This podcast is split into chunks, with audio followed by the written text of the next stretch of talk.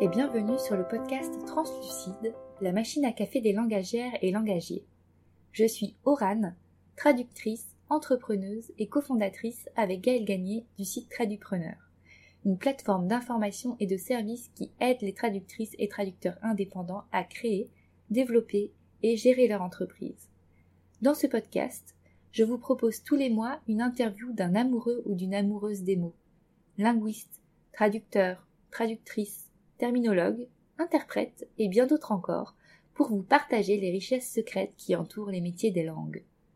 Vous y découvrirez des parcours de vie, des conseils, des stratégies, des astuces et des outils pour lancer et développer votre entreprise langagière ou simplement vous familiariser à ce vaste univers.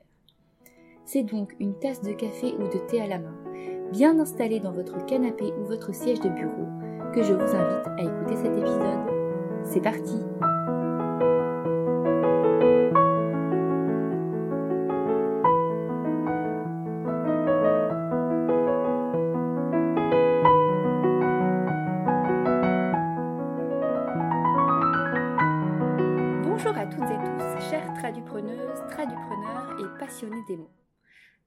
commencer cet épisode et de vous présenter mon invité du jour, je souhaiterais vous communiquer une grande, énorme, colossale nouvelle.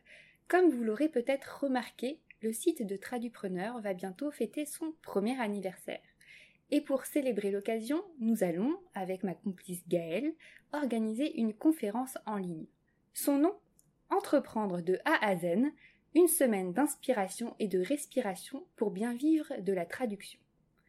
Du 30 mai au 3 juin prochain, venez faire le plein d'énergie et de bonnes idées avec chaque jour un thème en lien avec l'exercice indépendant de la traduction, collaboration, argent, santé, stratégie et communication, un atelier préenregistré accessible gratuitement pendant 24 heures et un panel de discussion en direct. Pour découvrir le programme complet ainsi que la quinzaine d'intervenants des ateliers et panels, je vous invite sans plus attendre à vous rendre à l'adresse www.tradupreneur.fr barre oblique inscription-du-6 conférence-du-6 2022. Vous retrouverez bien entendu ce lien dans la description de l'épisode. Après cette annonce de la conférence de Tradupreneur, revenons au sujet qui va nous animer aujourd'hui et qui anime depuis quelques années le secteur de la traduction. Tandis que certains le qualifieront de révolution, d'autres le verront comme une menace et d'autres encore comme un outil supplémentaire. Mais une chose est sûre, la question fait polémique. J'ai nommé la post-édition c'est-à-dire le processus par lequel un traducteur humain modifie une traduction générée automatiquement par un moteur de traduction automatique. Et pour nous en parler ouvertement, sans chichi ni allergie, j'ai le plaisir d'accueillir un traducteur et post-éditeur du français et de l'anglais vers l'italien, spécialisé en cyclisme, en tourisme et en optimisation de fiches produits Amazon, Enrico Antonio Millon. Bonjour Enrico. Bonjour Oran. Comment vas-tu? Il fait beau ici à Lyon aujourd'hui, du coup euh, tout va bien. Eh ben c'est formidable et au Mans aussi il fait un super soleil.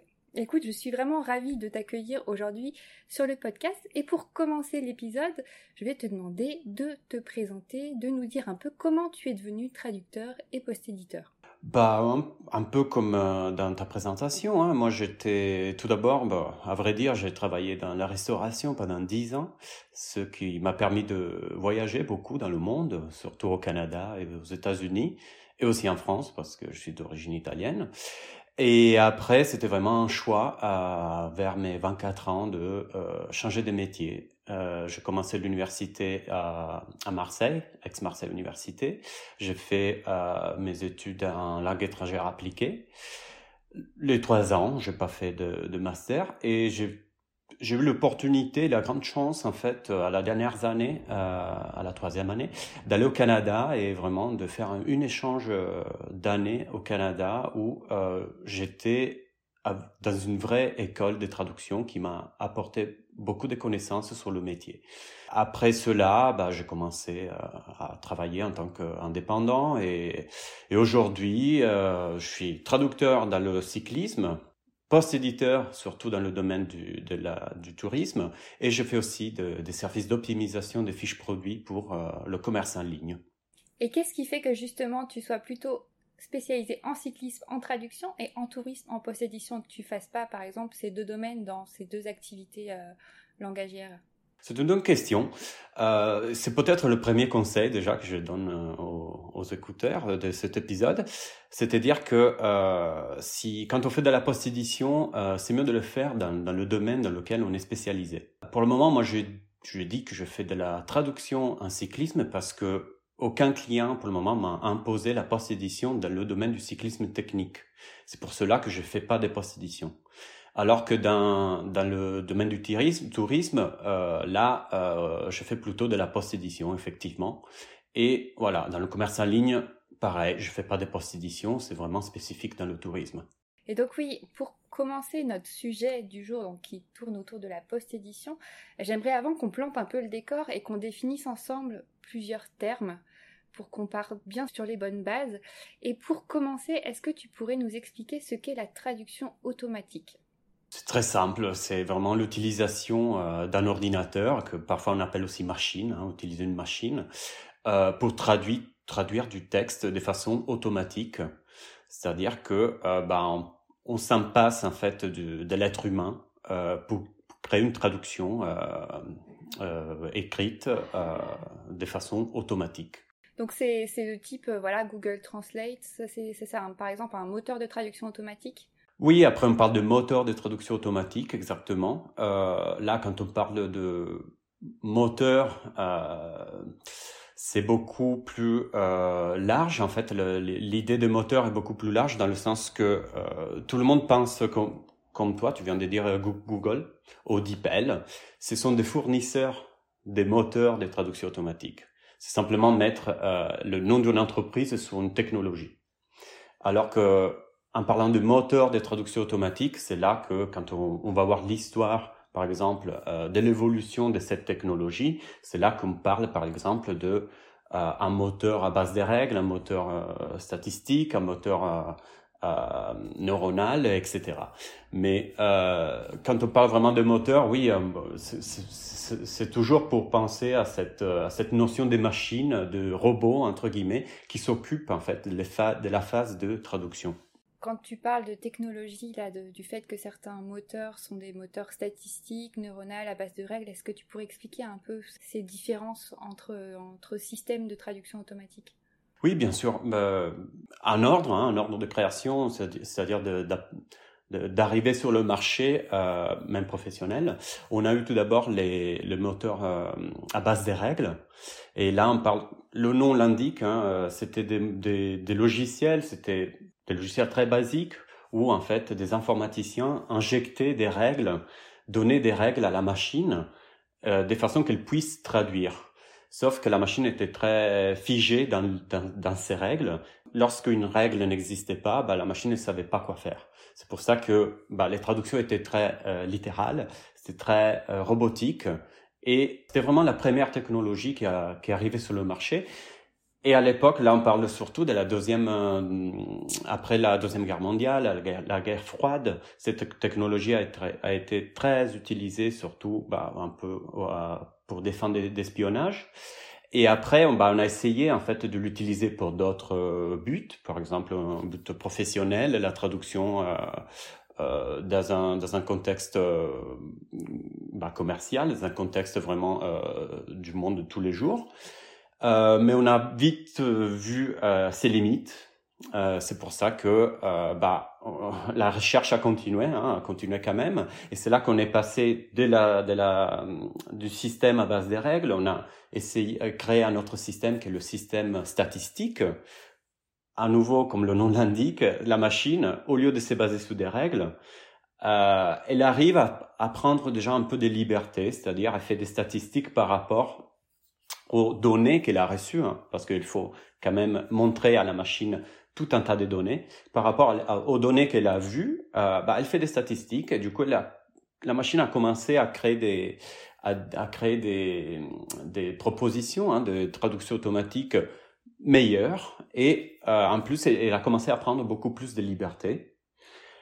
En suivant la, la traduction euh, statistique, on est arrivé à ce, ce qu'on utilise maintenant.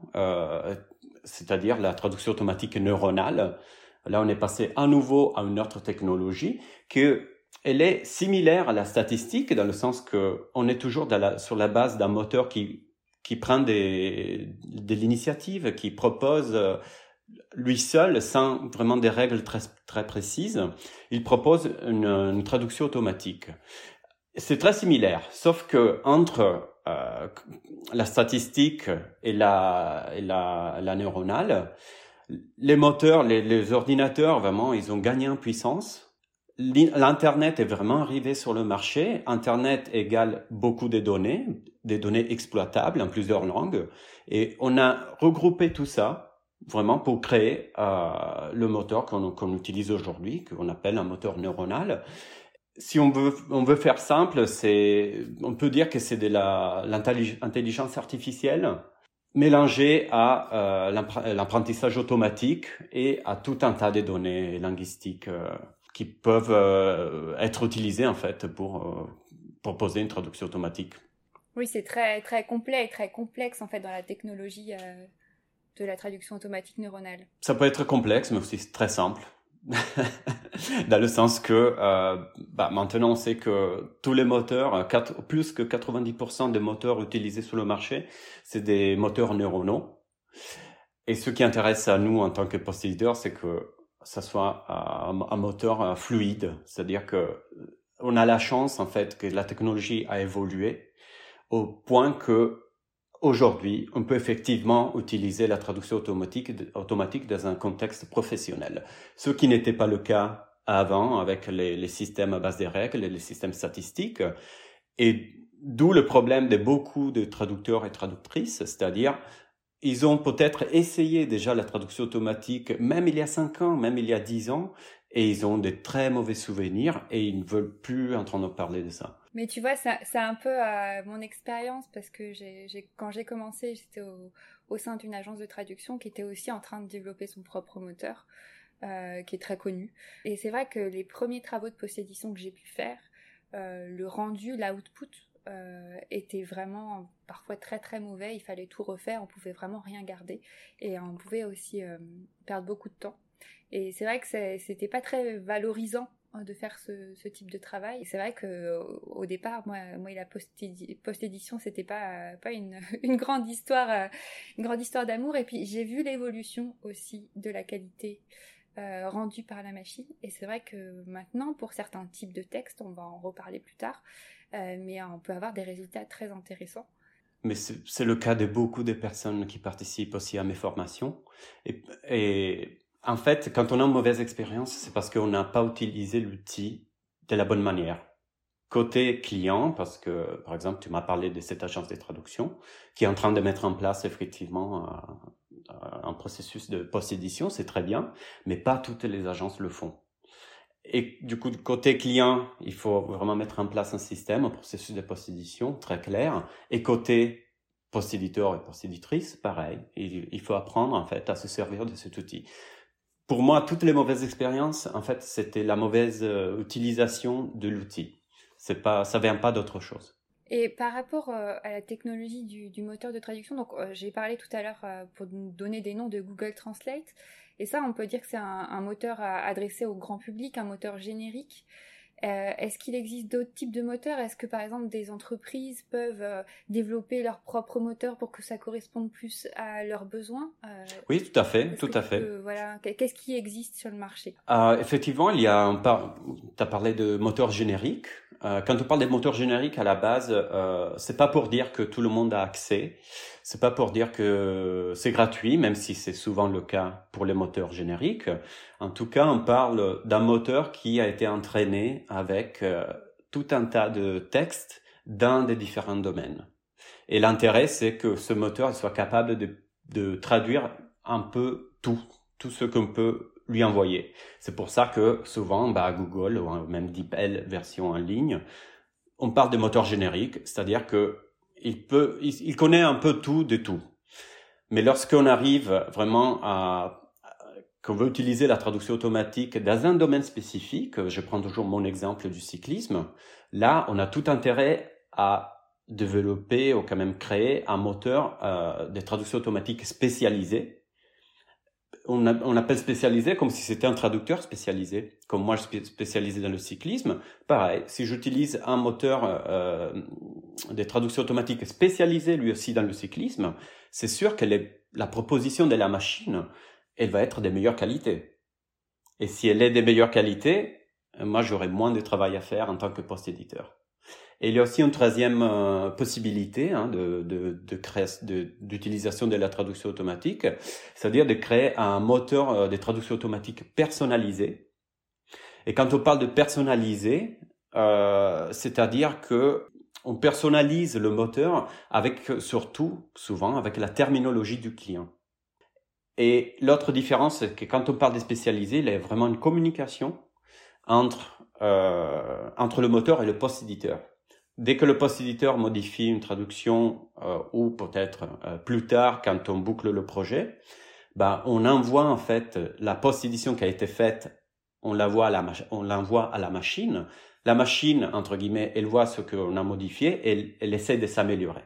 C'est tout l'intérêt d'un moteur personnalisé. Ça peut être compliqué, mais j'espère que c'est très clair.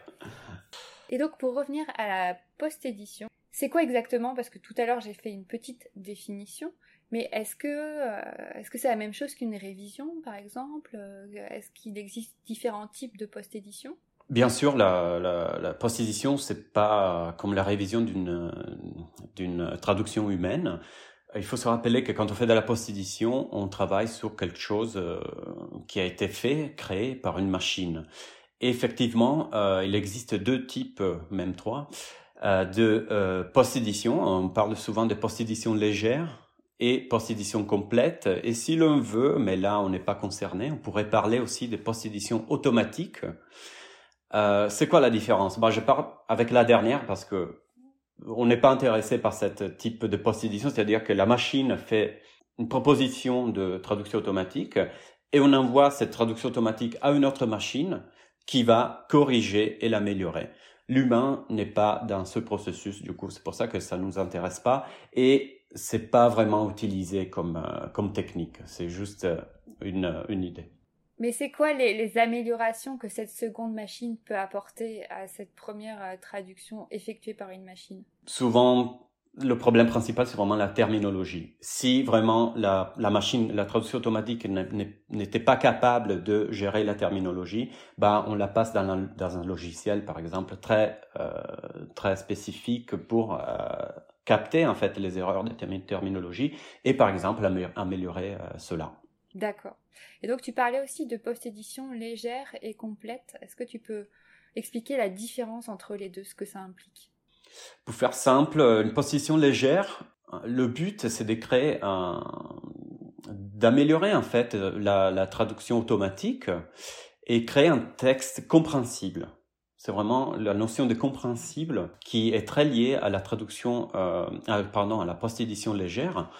On intervient rapidement, c'est-à-dire qu'on on lit très rapidement euh, la proposition de la machine et on, on essaie de l'améliorer, mais très rapidement. Euh, dans le sens que le but en fait c'est de, de comprendre, hein, de comprendre quand le, lecteur comprend dans les grandes lignes ce qui se passe, euh, ce, ce, qui, ce qui est décrit dans le texte, alors que dans une position complète, on peut dire qu'on apporte en tant que traducteur ou post-éditeur, on intervient comme si c'était une traduction, sauf que selon le, le, les, les, critères qui doivent être très clairs et doivent être euh, envoyés par le client, d'habitude, en fait, on n'intervient pas euh, sur le style de la machine.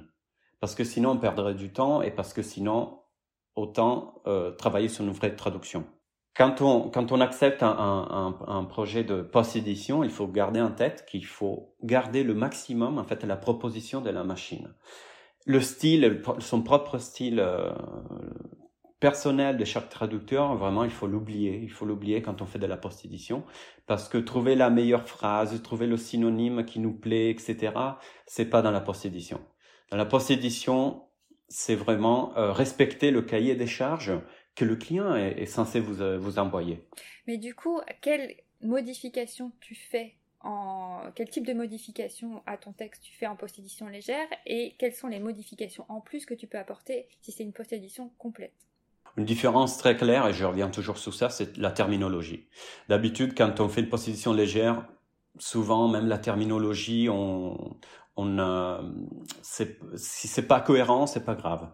Il n'y a, pas de notion d'harmonisation du texte aussi bien euh, au niveau de la terminologie que de la ponctuation, par exemple. Non, non.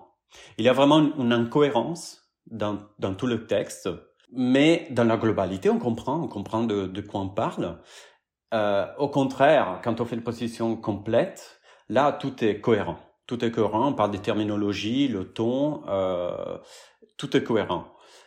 Et ça se rapproche beaucoup d'une euh, traduction humaine, mais la qualité est comparable à une, traduction humaine. Mais moi, j'ai vraiment, je le dis à chaque fois, la qualité, elle, ne pourra jamais être égale à une traduction humaine. Et, qu'est-ce que tu répondrais? Parce que moi, j'ai fait des projets de post-édition pour des agences et c'était écrit en gras, presque surligné dans l'email, que ça devait être euh, comme une traduction euh, humaine, que ça devait euh, être la même qualité. Qu'est-ce que tu répondrais? Parce que Est-ce que ce client, dans cet exemple, t'avait envoyé en fait des lignes, un cahier des charges, de la terminologie? Qu'est-ce qu'il faut corriger? Est-ce qu'on acceptait en fait le fait que euh, parfois c'était euh, un ton informel, d'un autre côté informel? Non, non, non, il n'y avait pas de, cahier des charges spécifique.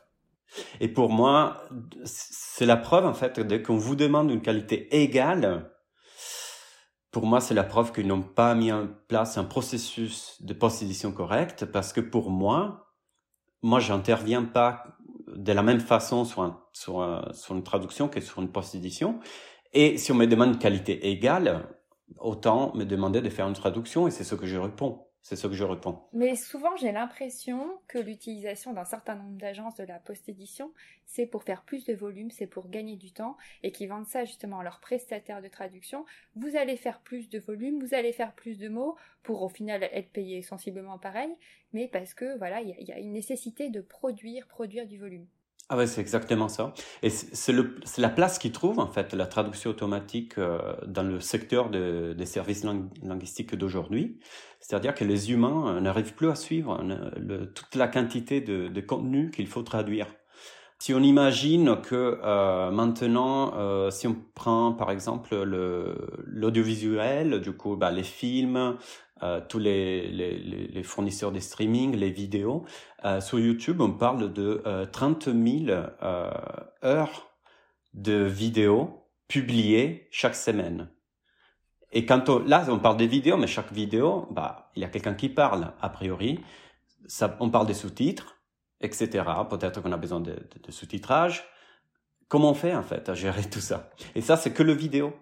Je peux imaginer tous les autres contenus. Euh, autre chose à garder, en tête, c'est vraiment ce, cette énorme quantité de volume de contenu qui est créé. Et surtout, ce contenu, il, il est plus, euh, il a une vie très courte. C'est pas comme euh, il y a 10 ans ou 20 ans que peut-être on imprimait un manuel. Ah bah, le produit, peut-être ce manuel, on le lisait vraiment pendant, et il pouvait être utilisé pendant deux ans. Maintenant, même un manuel d'un téléphone, il suffit même pas un an qu'il y a des mises à jour et il faut, il faut à nouveau euh, repasser ça dans, dans la traduction. C'est ça, c'est pour ça qu'on trouve en fait le moyen avec la traduction automatique quand elle est bien utilisée elle trouve sa place quand il y a vraiment un volume important de contenu et ce contenu doit être renouvelé continuellement. Et justement, dans quel cadre, euh, par exemple, si on prend la post-édition légère, on verra la post-édition complète après, euh, dans quel cadre ou type de document, type de contenu, on peut faire appel à un service de post-édition légère hum, Je peux faire l'exemple d'un site internet.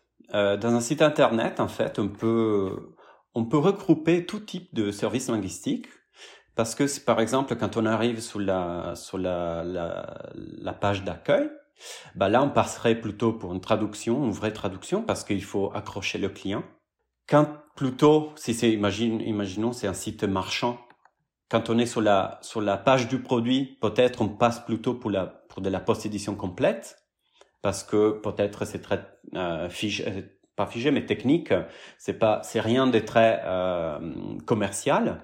Et peut-être on pourrait faire de la position légère pour la question euh, question-réponse euh, du site ou le forum euh, ou Le client a déjà acheté le produit. Il a peut-être euh, envie de voir les avis des, des autres euh, des autres acheteurs. Bah, on peut faire une position légère par rapport aux avis et on voit que dans, dans l'avis d'une personne, un commentaire sur un produit, il n'y a rien de très spécifique. Ça se porte très bien la la position légère. Et effectivement, si on imagine qu'avant on faisait de la traduction des commentaires, peut-être, moi je trouve, pourrais même dire que c'est c'est répétitif même pour le travail du traducteur.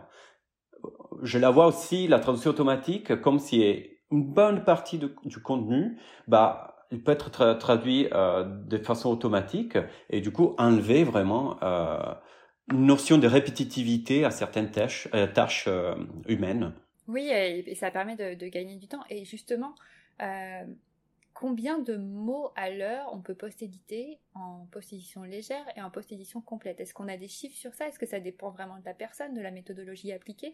Ou est-ce qu'il y a quand même des tendances générales de, de, nombre de mots à l'heure Est-ce que tu connais le nombre euh, de mots euh, traduits de façon euh, humaine par heure? Par heure? Oui. Euh, moi, je suis sur une moyenne de 350 à peu ouais. près. Moi, moi, je suis entre 350 et 500, 500 mots. Mais voilà, moi, je t'ai posé cette question parce que c'est très personnel. Moi, j'aurais pu te dire non, moi, je suis à 600. Mais on ne sait pas, en fait. C'est très abstrait. En tout cas, les chiffres que je vais donner, c'est par rapport à mon expérience. Et par rapport à mon expérience de plusieurs années sur euh, une post-édition complète, j'étais à 750 mots par heure. Et pour une post-édition légère que je j'ai pas fait énormément de projets et peut-être je pouvais expliquer aussi pourquoi. J'étais plutôt vers les 1000 euh, mots par heure.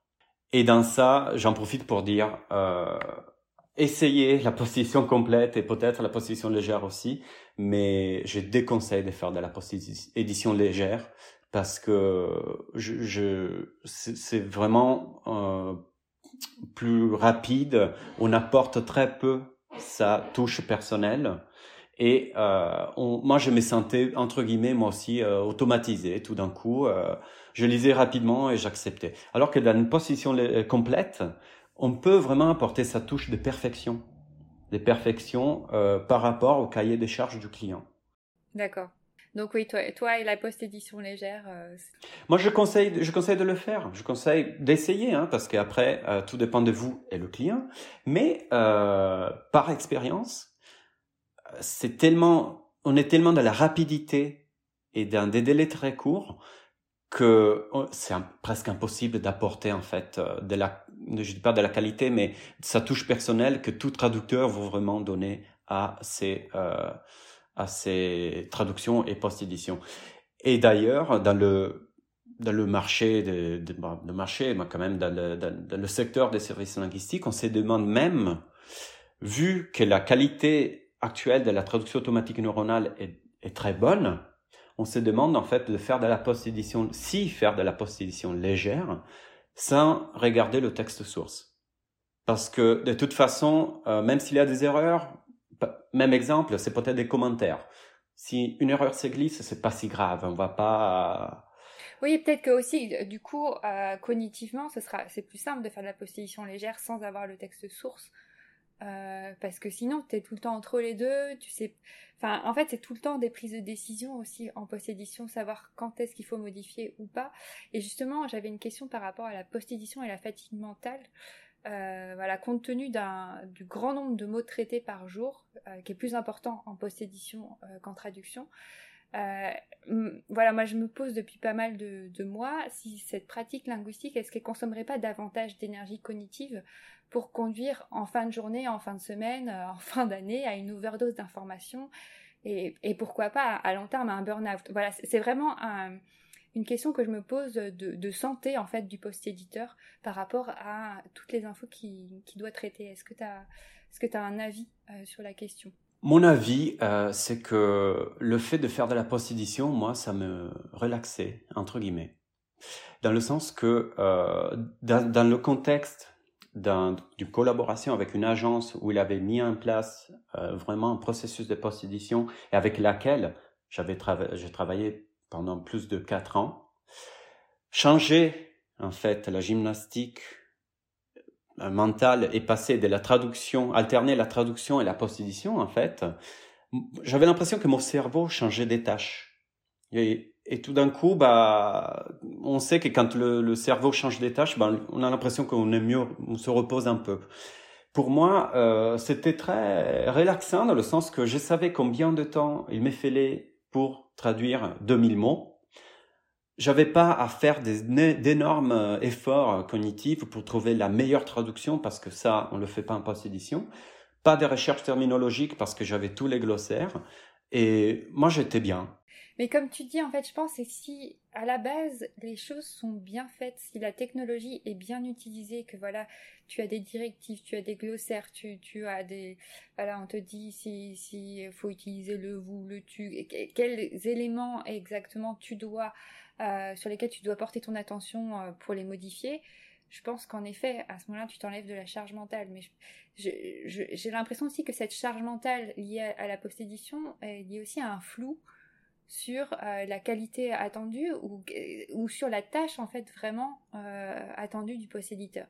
Malheureusement, c'est ça. malheureusement, même la traduction même, elle est, elle pas réglementée.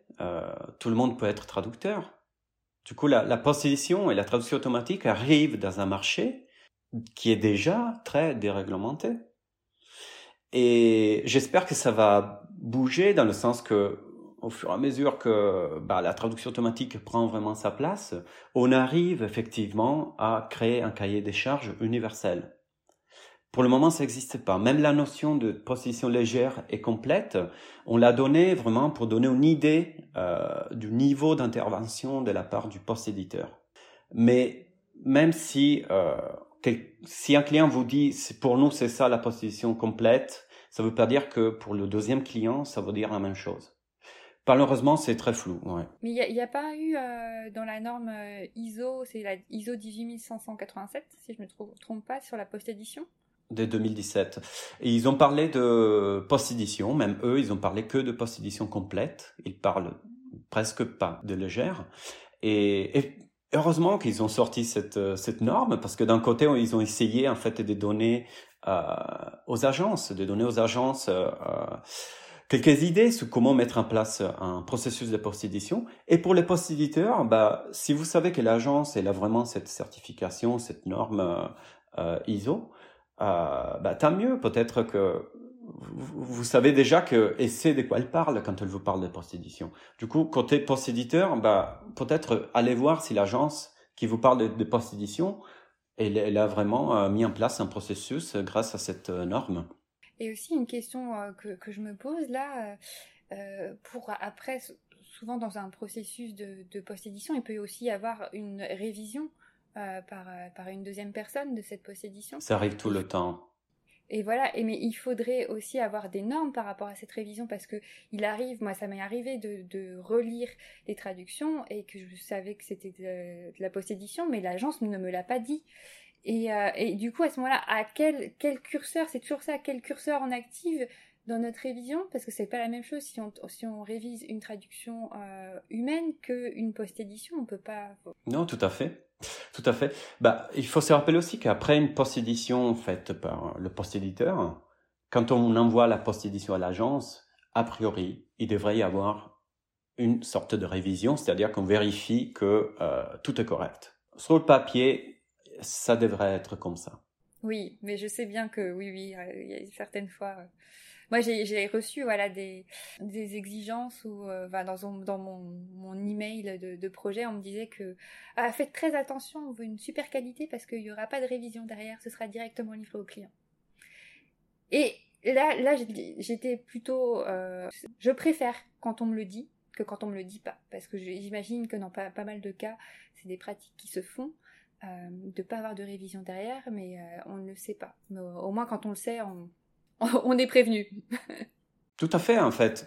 Le problème, c'est un manque de communication, mais après, entre nous et le client, l'agence, pour moi, il faut pas hésiter à poser des questions, même à essayer vraiment de chercher vraiment les détails pour que on arrive à capter, en fait, si ils sont en train de nous vendre euh, vraiment euh, une traduction, une post-édition, une révision. Il faut vraiment poser des questions pour que euh, vraiment l'agence, pour comprendre si l'agence fait bien son travail. Mais en tout cas, pour revenir sur cette notion de qualité, pour moi, si on vous demande la qualité égale, peut-être dans votre tête, dites-vous, oui, oui, mais laissez, n'apportez pas la même, euh, le même effort que vous, que vous, que vous apportez en traduction. Peut-être qu'à la fin du processus de post-édition dans une agence, la qualité est égale. Mais parce que la traduction automatique a travaillé, et c'est une bonne traduction automatique, un bon moteur, le post-éditeur y a travaillé dessus jusqu'à 80%, et il a fait de son mieux. Après, on a ajouté aussi la phase de révision finale qui a complété avec les autres 20%. Mais il faut pas que tout soit sur nos épaules quand on nous dit qualité égale. Tout à fait. Et justement, pour parler, euh, souvent euh, les agences vendent aussi la, la post-édition comme le fait de pouvoir faire plus de volume et appliquent un tarif moindre euh, que la traduction. Est-ce que tu peux nous parler un peu des différents tarifs qui sont appliqués dans le secteur? Le mieux, c'est vraiment de demander un tarif horaire, comme ça arrive souvent dans la révision. Pas tout le temps. et c'est souvent pas le cas, je le sais. Mais au moins demander, ça fait pas de mal. Euh, le problème, c'est que ben, on est dans le business. L'agence a besoin de savoir tout de suite euh, si elle est rentable. Et c'est pour cela qu'on applique, comme pour la traduction, très souvent, euh, un tarif homo source. Et sinon, l'autre option, c'est des options vraiment sur papier que personne n'utilise. On parle souvent de la, le tarif à la modification. Mais là aussi. Ah, c'est quoi ça exactement, le tarif à la modification? En fait, si dans un segment on modifie rien, bah entre guillemets on n'est pas payé. Si dans le deuxième segment on modifie 20%, bah on est on est on est rémunéré pour ce 20% qu'on a modifié. C'est très compliqué à mettre en place. Ils l'ont proposé. De toute façon, l'agence, euh, les agences, ils vont jamais adopter cela parce que c'est un peu comme le tarif horaire. C'est à la fin du travail du post-éditeur qu'on va savoir combien on va payer. Du coup, à la base, c'est vraiment un tarif euh, homo source et peut-être tout, vous le savez, c'est un tarif vraiment réduit hein, à la baisse parce que souvent on se base sur euh, le tarif homo source en traduction et on enlève un certain pourcentage par rapport au type de post-édition que nous demande. Et souvent c'est 40, 50%, enfin c'est... C'est aléatoire parce que, comme on a dit, rien est réglementé. Mais ce que pour moi, ce que vous devez garder en tête dans tout ça, bah, si on vous demande un 30%, un 30 en moins ou un 40% en moins, ça veut dire que vous devez être 30 ou 40% plus rapide.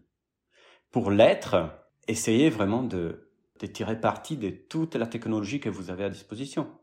Les glossaires, par exemple, il faut alimenter son propre glossaire, peut-être créer euh, une deuxième mémoire de traduction, euh, paramétrer l'outil des TAO, etc pour faire en sorte que euh, ben, à la fin on soit gagnant dans le sens que on travaille plus rapidement dès ces 30% ou 40% et pour nous bah, il n'y a aucune différence. D'accord. Et, là on a du coup on a plus vu la, la post-édition côté agence, côté quand on est traducteur indépendant, on reçoit un projet de post-édition, la traduction automatique a déjà été appliquée et nous euh, notre notre travail, c'est de faire les corrections nécessaires pour arriver à une, qualité finale de post-édition attendue.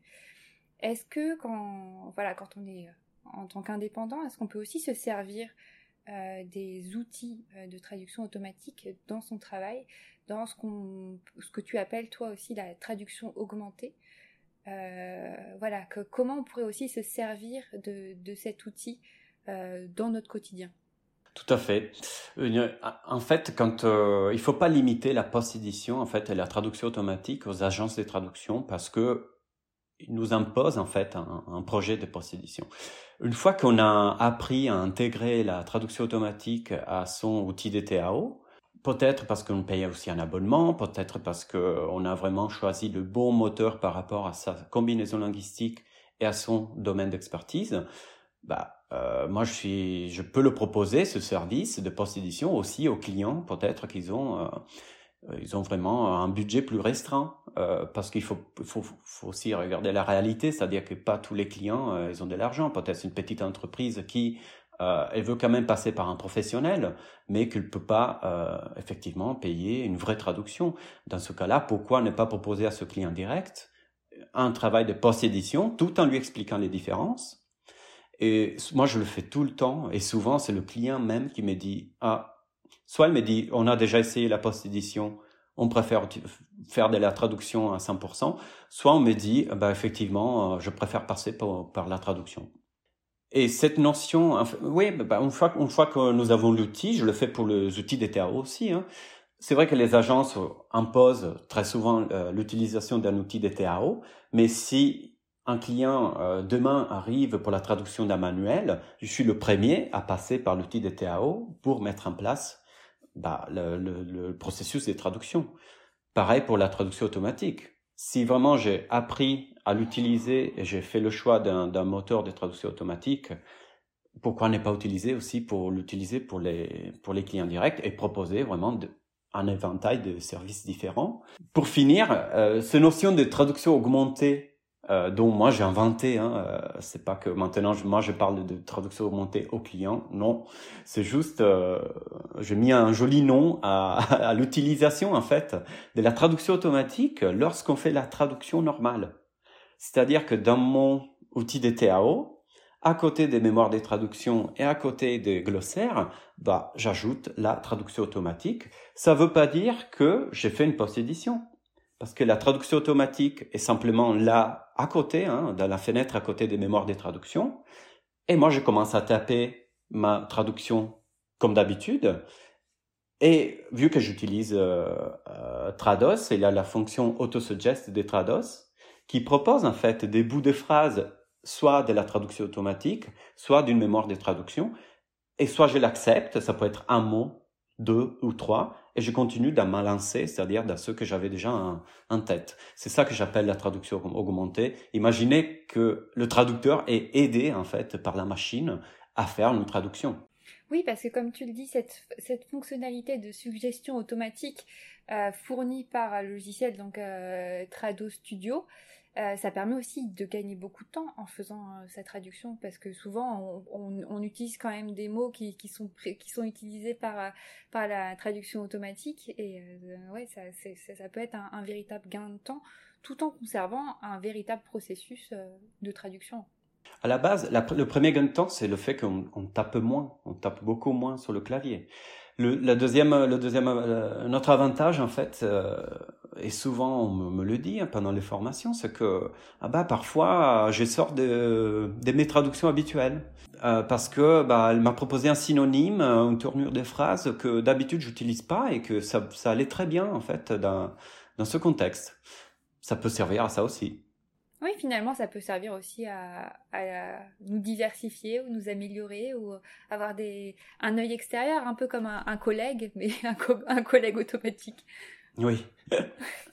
Et donc, si on veut mettre ça en place pour nos clients, donc tu disais qu'on peut souscrire à, certaines offres en fait qui nous permettent après d'intégrer dans notre outil de TAO euh, le résultat de traduction automatique, par exemple, de, je pense à DeepL, euh, hmm. il y a Modern MT aussi. Il y en a beaucoup. Il y en a beaucoup de fournisseurs de, de, traduction automatique. On en a plus de 80 hein, sur le marché. mais mais c'est normal qu'on connaît, euh, d'habitude on en connaît deux ou trois parce que ils sont vraiment, nous sommes la cible en fait de, ces fournisseurs euh, de traduction automatique en tant que clients. Mais euh, effectivement, euh, ce que j'ai dit tout le temps, c'est que l'utilisation de la traduction automatique, on peut l'utiliser de façon professionnelle. Et pour l'utiliser de façon professionnelle, il faut penser comme un professionnel. Euh, et la première chose qu'il faut faire, c'est vraiment de, se dire que si j'utilise la traduction automatique, c'est pour gagner du temps. Et pour moi, la base, c'est vraiment de l'intégrer à un outil de TAO. Et pour ce faire, 100% des cas, il faut payer déjà, parce que sinon l'intégration est très compliquée. Et sinon, on commence à faire un copier-coller entre une page web et l'outil DTAO, mais on perd du temps. Et puis aussi, euh, autre aspect à vraiment prendre en compte quand on travaille avec des clients directs ou, ou agences ou, n'importe qui, c'est aussi euh, la confidentialité des données. Tout à fait. Et de, de, de s'assurer euh, qu'on va pas euh, justement mettre des données sur une plateforme de traduction automatique qui après vont être réutilisées. Enfin voilà, donc d'où finalement la, la, nécessité aussi de, de payer un abonnement pour pouvoir éviter de cette divulgation. c'est exactement ça. à nouveau, on est des professionnels. C'est pas parce qu'une agence elle essaie de de nous avoir qu'on doit faire pareil avec les agences. Moi, je suis professionnel, je sélectionne mes clients. Euh, mes outils, bah, je paye des licences qui sont très chères et je paye des abonnements pour la traduction automatique, vraiment pour donner un service de qualité. À la base, c'est vrai, comme tu as dit, que quand on paye, outre la possibilité, en fait, avec l'abonnement, d'intégrer la traduction automatique dans notre environnement de travail, il y a aussi la protection des données. Mais ce que je conseille à tout le monde, c'est vraiment, avant de souscrire un abonnement, lisez les, euh, conditions d'utilisation. Très récemment, par exemple, j'ai activé euh, Amazon Translate, le moteur euh, de traduction automatique d'Amazon. Par défaut, même si je payais un, je paye un abonnement, par défaut, ils allaient réutiliser mes données. Pour savoir ça, ben, je suis allé lire hein, les conditions d'utilisation et j'ai dû faire en fait une démarche en plus pour leur dire non, je veux pas, je suis pas d'accord en fait, cliquer sur un petit bouton pour dire je suis pas d'accord que euh, mes mes données soient réutilisées. C'est pour dire que c'est pas automatique que gratuit protection des données faut vraiment faut vraiment lire et savoir à quoi on s'engage. Oui, c'est un contrat entre vous et le fournisseur de traduction automatique étant donné que vous payez, bah, lisez très attentivement euh, toutes les conditions euh, d'utilisation. Donc tu disais tout à l'heure que tu fais des formations, c'est ça, en post-édition? Euh, Oui, j'ai fait des... ça fait presque deux ans maintenant que j'ai fait des, des, formations sur la post-édition avec la SFT, la Société française des traducteurs. Et je l'ai fait assez régulièrement et apparemment euh, de plus en plus de traducteurs euh, participent à ces formations parce que bah, d'un côté ils se rendent compte que cette technologie est sur le marché pour rester et d'un autre côté effectivement et, elle propose une qualité telle qu'on peut l'utiliser de façon professionnelle autant euh, apprendre à l'utiliser. Et c'est pour ça que jusqu'à maintenant vraiment ils ont vraiment un succès mes formations sur la post-édition. Oui, moi j'ai reçu euh, plein de retours euh, de personnes qui avaient suivi tes formations et qui m'ont dit ah mais c'est une super formation, notamment de Gaël, ma complice sur Tradupreneur, euh, qui, qui d'ailleurs te passe le bonjour. Oh, merci. Et ouais, qui qui avait dit que c'était une c'est très gentil. une formation très intéressante. et, et, et, du coup tu as est-ce que il y a bientôt une nouvelle session de formation en post édition ou pas encore? Bah la prochaine ça va être à, à Toulouse. euh, le mois d'octobre, si je me trompe pas, et une autre très probablement euh, vers euh, l'est de la France, mais c'est pas confirmé. Du coup, euh, je peux rien dire pour le moment, mais il y en a euh, encore deux, deux sessions avant la fin de l'année. Ah super, donc bien noté dans l'agenda si, oui. si on veut se former avec toi. Bah, écoute, merci. on, va, on va clôturer cette section post-édition euh, pour, euh, pour aujourd'hui. Merci beaucoup d'avoir répondu à toutes mes questions parce que j'en ai fait plein et c'est vrai que ce sujet euh, voilà est très très florissant, voilà, se développe, soulève plein de questionnements aussi bien côté technique que pratique que, mise en place. Que tarifaire, très que tarifaire, que voilà, que la confidentialité des données, etc. Merci à toi ouais, de m'avoir invité.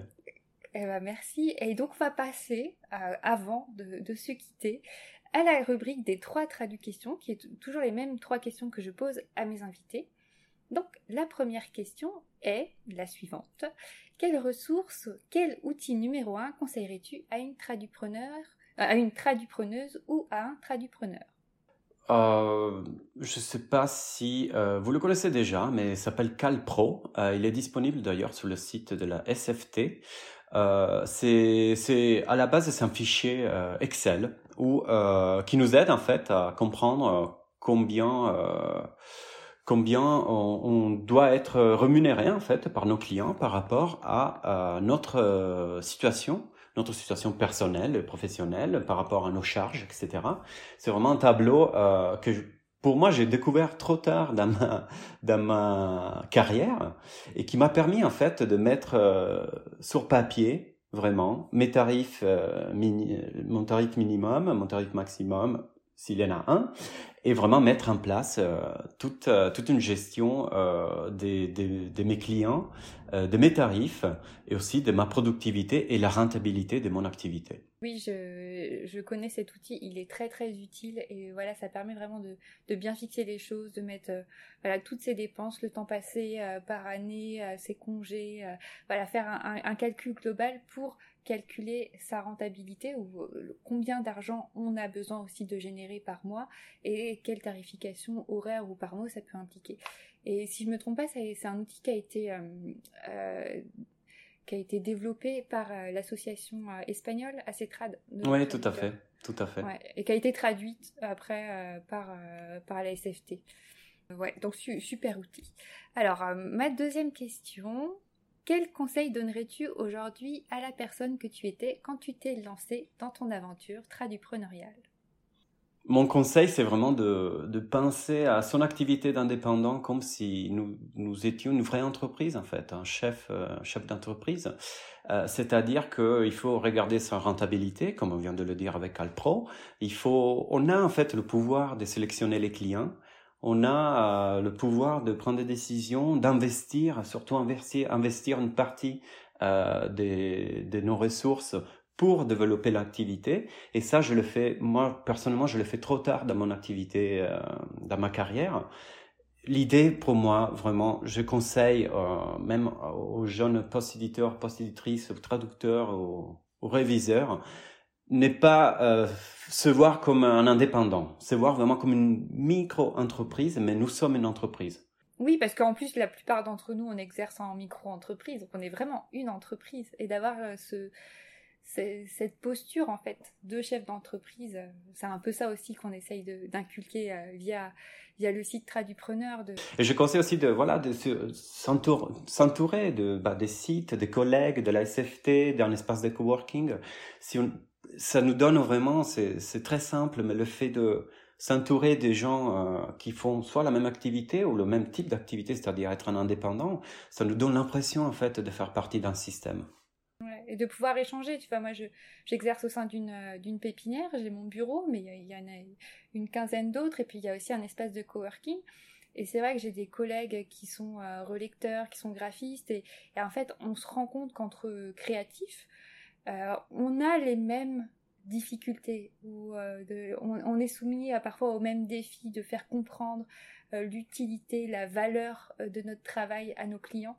et c'est vrai que le fait d'échanger, c'est toujours hyper enrichissant et on, grandit avec ça. Et c'est voilà, le fait de, porter son entreprise. Et troisième question pour terminer, si tu avais une baguette magique, quel cliché concernant la post-édition souhaiterais-tu voir supprimé? Ah bah, le cliché numéro un, c'est que la post-édition, euh, c'est une traduction mal payée. Si j'avais la main baguette euh, sur le premier cliché à faire disparaître, parce que, euh, ben on l'a dit hein, dans, ce, dans ce podcast, c'est parce que les mauvaises expériences que nous avons eues, que vous avez eues en post-édition, c'est par une mauvaise utilisation en fait de l'outil, tout simplement. Donc tu confirmes qu'on peut être très bien payé en faisant de la post-édition? Oui, oui, oui, oui. Oh, j'ai travaillé pendant des années en faisant de la post-édition. C'est sûr, c'est sûr. Ah bah c'est une, une super nouvelle, écoute. Et donc, avant de nous quitter, est-ce que tu pourrais nous dire par quels moyens, voilà, les, les, personnes qui nous écoutent peuvent te contacter si elles ont des questions, si elles veulent tout simplement rentrer en contact avec toi? Euh, De manière générale, je suis vraiment très présent sur LinkedIn, euh, un petit message, euh, etc. Je suis souvent sur LinkedIn. Et sinon, bah, sur mon site internet euh, eamtranslations.com, euh, il y a un blog sur la traduction automatique. Oui, que je recommande parce que pour, pour euh, faire cet épisode, je pense que j'ai tout lu et c'est super. C'était des ah, super bah, merci. Allez, allez lire le blog d'Enrico. Merci beaucoup. J'ai pas trop le temps de l'alimenter en ce moment, mais je suis sûr qu'il y a beaucoup, beaucoup d'informations et peut-être tu viens, tu viens de le confirmer. Et mis à part le, blog, sur le site, il y a aussi un forum.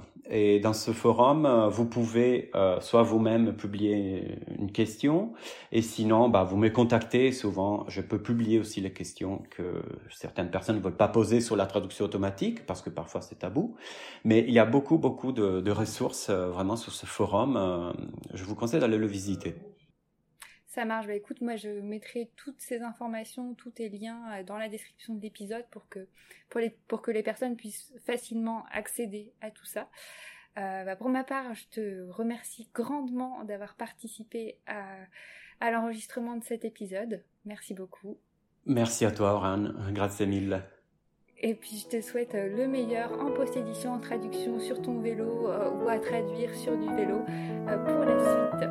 Merci beaucoup et à bientôt peut-être. Ciao ciao.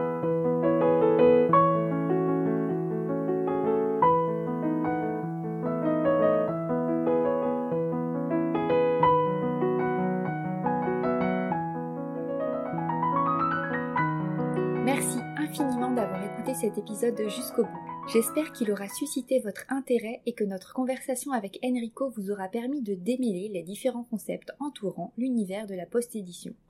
Traduction automatique statistique, neuronale ou à base de règles, post-édition complète ou légère, moteur de traduction générique ou spécialisé, et de vous faire votre propre idée quant à cet outil. Que vous l'adoptiez ou non, la post-édition est une pratique en pleine évolution, bien décidée à se faire une place sur le marché et à répondre à certains besoins bien spécifiques.